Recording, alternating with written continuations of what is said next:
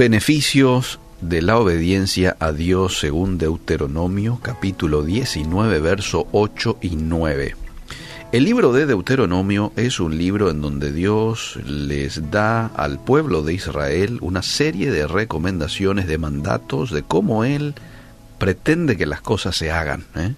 Cómo es que el pueblo suyo debía de conducirse en medio de los otros pueblos paganos en los alrededores, ¿verdad? Y les da las leyes sobre la guerra, les da eh, de manera específica eh, los mandatos de que ellos debían de comer y que debían dejar de comer, les da leyes humanitarias, leyes sobre la castidad, y en el capítulo 19 en particular les habla de las ciudades de refugio, ¿sí?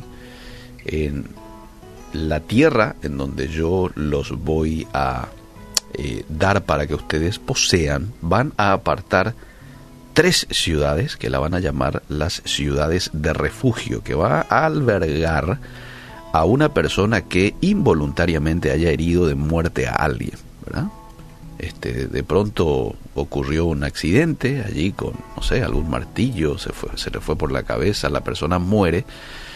Eh, ocurrió de manera eh, involuntaria, entonces este, para librarse del vengador, la persona que cometía eso, ¿verdad? iba hasta esta ciudad para ser protegido, ¿no? albergado. Y en ese contexto, en el versículo 8, le dice Dios a Moisés para transmitir al pueblo, y si Jehová tu Dios ensanchare tu territorio como lo juró a tus padres, y te diere toda la tierra que prometió dar a tus padres, eh, siempre y cuando, dice el verso 9, guardares todos estos mandamientos que yo te prescribo hoy, para ponerlos por obra, que ames a Jehová tu Dios y andes en sus caminos todos los días. Ensanchar tu territorio y te diere toda la tierra que prometió dar a tus padres. Eh, la primera bendición habla de ensanchar tu territorio, que para el pueblo de Israel en aquel entonces significaba más territorio conquistado, más tierra ganada.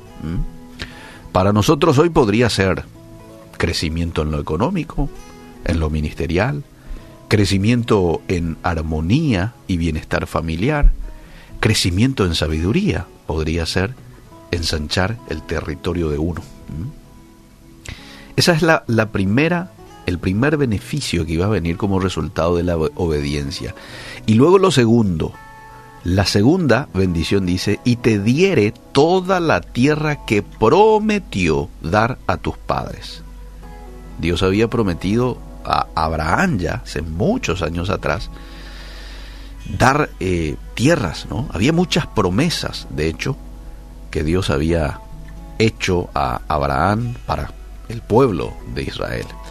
Es decir, que cumpla con su promesa. Para nosotros hoy podría ser que cumpla las más de 3.500 promesas que se encuentran en la Biblia.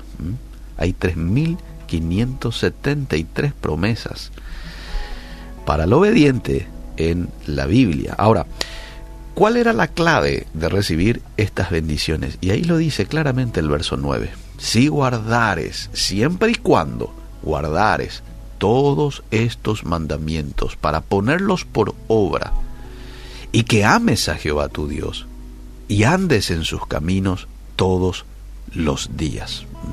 Creo que esto es lo principal, amar a Dios y como resultado de ese amor a Dios, entonces uno también va a reverenciarlo a través de la obediencia, ¿verdad? Usted quiere crecimiento. Usted quiere que las promesas de Dios se hagan tangibles en sus vidas. Bueno, la obediencia, amable oyente, bíblicamente viendo, trae eso como resultado. Esto es como que uno tenga un cheque en donde dice páguese a la orden de Eliseo Rolón la suma de 20 millones de guaraníes con fecha 10 de septiembre 2021. Si yo voy hoy, que es 7 de septiembre, o voy mañana, no me lo van a pagar por más de que el dinero esté allí. ¿Por qué? Porque en el cheque está especificado la fecha. Cuando llega la fecha indicada, la que aparece en mi cheque, ese día el banco me va a habilitar, se va a activar el monto. Y puedo ir a retirar y se me hace tangible. Es eso mismo lo que hace la obediencia a las tantas promesas de Dios encontradas en la Biblia. Activa, habilita para que esas promesas se puedan cumplir en mi vida cuando yo obedezco. Que Dios nos ayude a poder ser hombres y mujeres obedientes y que con autoridad podamos también enseñar a nuestros hijos, a la siguiente generación, a tanta gente, que este es el camino que Dios ha dejado para recibir sus bendiciones, para obtener una autorrealización, porque hay que decir de que también a uno lo hace cuando uno es obediente. Y estoy aquí hablando ya de la paz interior que te provee la obediencia. Uno se siente bien cuando hace bien las cosas, ¿verdad? Cuando uno está obedeciendo a Dios, em, el primer regalo es la paz que uno siente. Y después las otras cosas que vienen como resultado de que nosotros seamos obedientes a Dios. Dos he citado, dos bendiciones o dos beneficios que trae la obediencia. Que Dios nos ayude y nos dé un corazón sujeto al de Él, nos dé un corazón dependiente, obediente a Él.